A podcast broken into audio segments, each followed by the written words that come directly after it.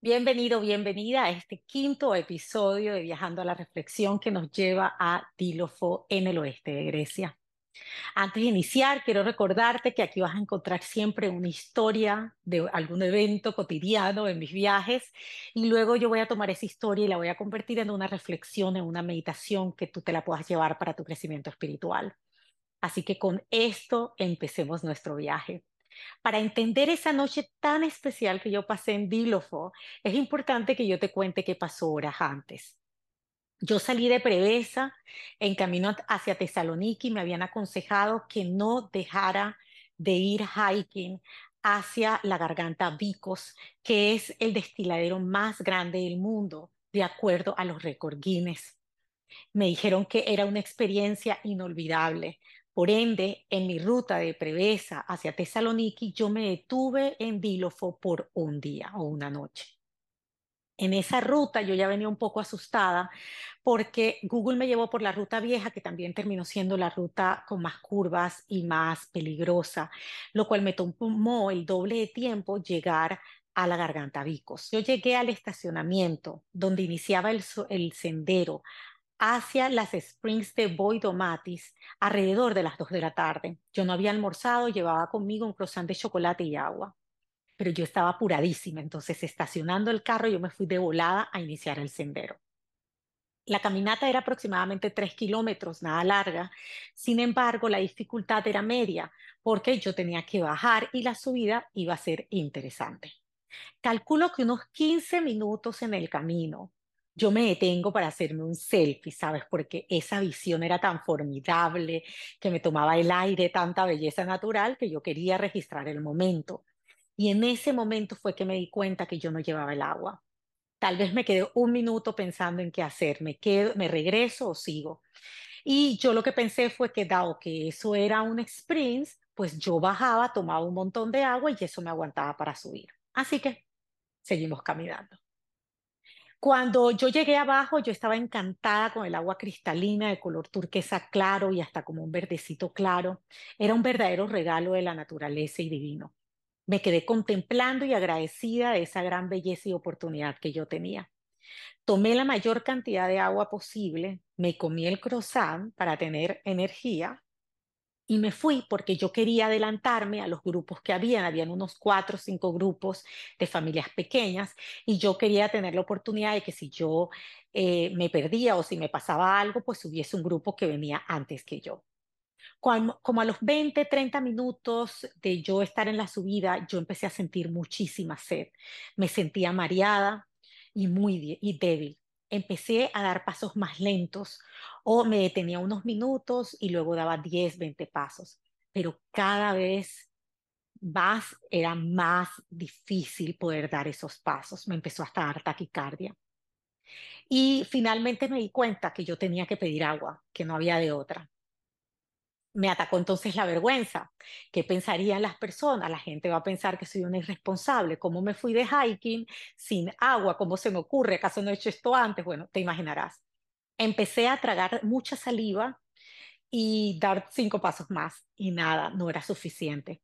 Finalmente me llené de valentía luego de que habían pasado ya como dos parejas eh, era la mamá con una niña de 5 o 6 años, su esposo había pasado por delante ya con su niño y yo le, le dije que me disculpara, pero que si tenía un poquito de agua. Ella con toda la pena me dijo que no podía darme lo poco que le quedaba porque pues tenía miedo con su niña de 6 años.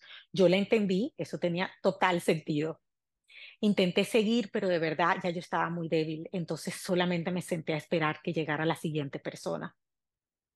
Pasó una pareja francesa eh, la mujer llevaba una niña a la espalda, yo creo que no era mayor de 3, 4 años, y el esposo se detuvo y me preguntó si yo estaba bien.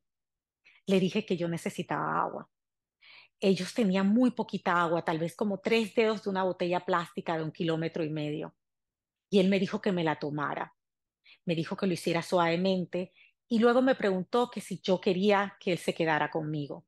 Yo le dije que siguiera, pero que si pasaban unos 30 minutos y él no me veía llegar arriba, que por favor si bajara, que lo más probable era que no me había sentido bien. Realmente ese chico que fue tan noble, tan humilde, de veras, qué cariño más lindo, esto, él me salvó. Bueno, ya yo logré subir, Casualmente, él me regaló una paleta de sandía cuando llegué arriba. Eh, me refresqué tomando mucha agua y me fui para Dílofo, que estaba como una hora, hora y media todavía. Regresé al hotel, que era una belleza, hecho de rocas y con una vista fabulosa de la montaña, pero yo estaba agotada. Luego de comer, me recosté. Sentí tantas ganas de poner música de Dios, música de oración.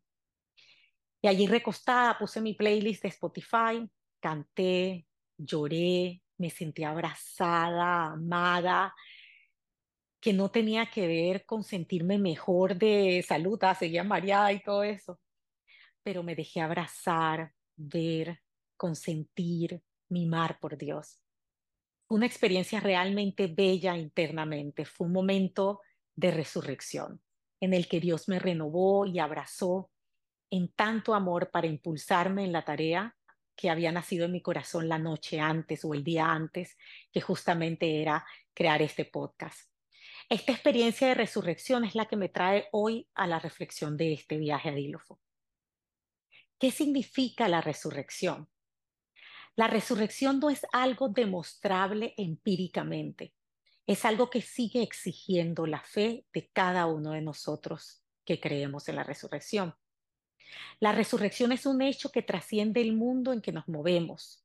No se trata de la mera revivificación de un cadáver, sino de algo mucho más trascendente y radical.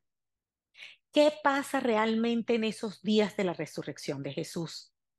Luego de su muerte, sus discípulos y seguidores se regresan tristes y desilusionados, pues el proyecto en el que tanto habían estado trabajando parecía haber fracasado. Pero al poco tiempo, estos mismos hombres y mujeres dan testimonio que sintieron ser transformados desde lo más profundo y hondo de sí mismos en algo mejor de lo que ellos eran. La escritura habla de estos cambios. Fueron liberados de su incredulidad, como en el relato de Tomás. Los que estaban dispersos se reunieron en el nombre de Jesús se ayudaron unos a otros a reconocer al resucitado. Los que eran perseguidores se convirtieron en testigos, como pasó con Pablo. Todo lo que había muerto en ellos tuvo nueva vida, dejaron la desesperación, dejaron la tristeza. En síntesis, tuvieron la experiencia de una verdadera conversión al reino de Dios.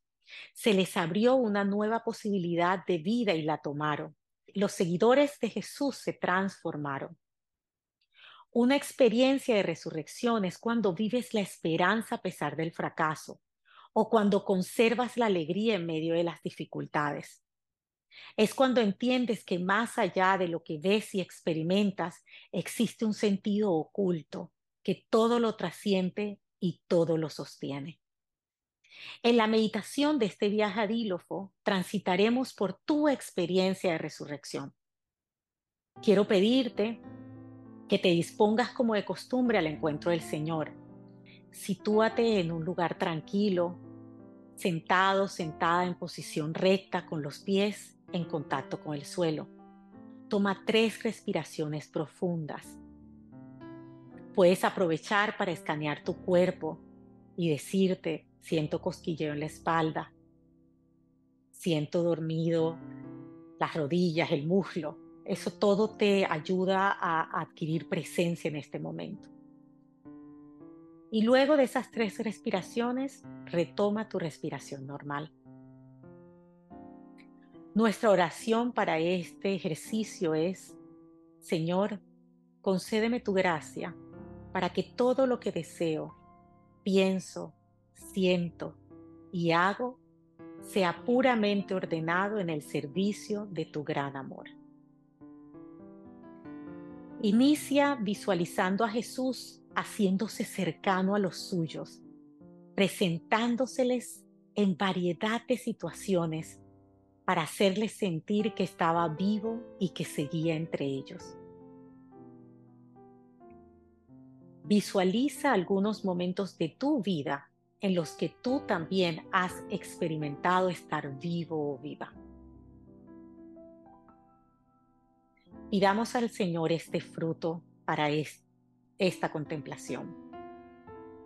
Concédeme, Padre, tu gracia para alegrarme y gozarme intensamente de la gloria de Jesús resucitado. Medita en tu interior lo siguiente. ¿Has experimentado a Jesús cercano a ti?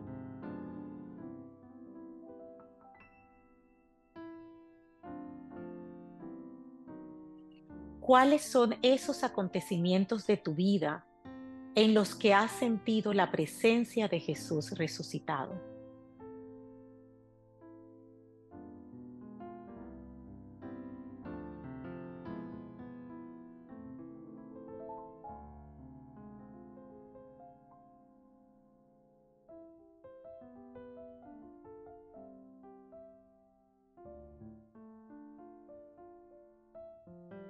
Recopila algunos momentos gozosos de tu vida y trata de descubrir ahí su presencia, resucitándote, transformándote.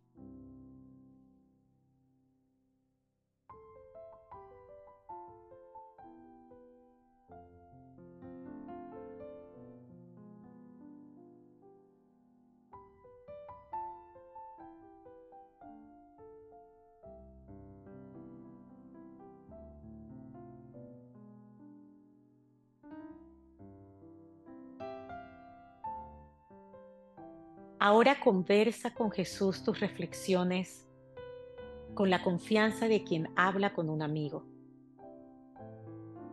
En ese diálogo, dile lo que piensas, lo que has sentido al recordar tus momentos de resurrección. Y escúchalo también, que te responde, que te dice, ¿Qué gesto tiene Jesús cuando conversas con Él?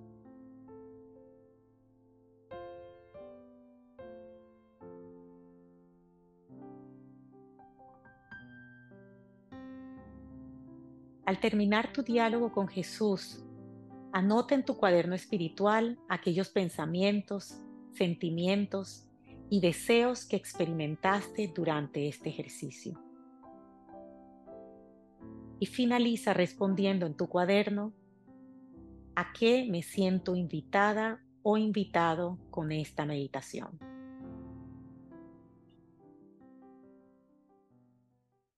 Gracias por darte este espacio de meditación.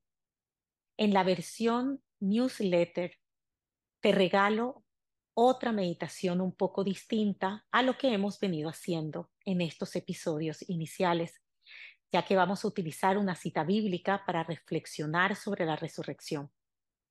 Y también llegar a recibir una invitación que haga esa reflexión actual para tu vida. Así que no olvides registrar tu correo electrónico en el enlace que comparto en la descripción del podcast o también visitando nuestro Instagram Viajando a la Reflexión.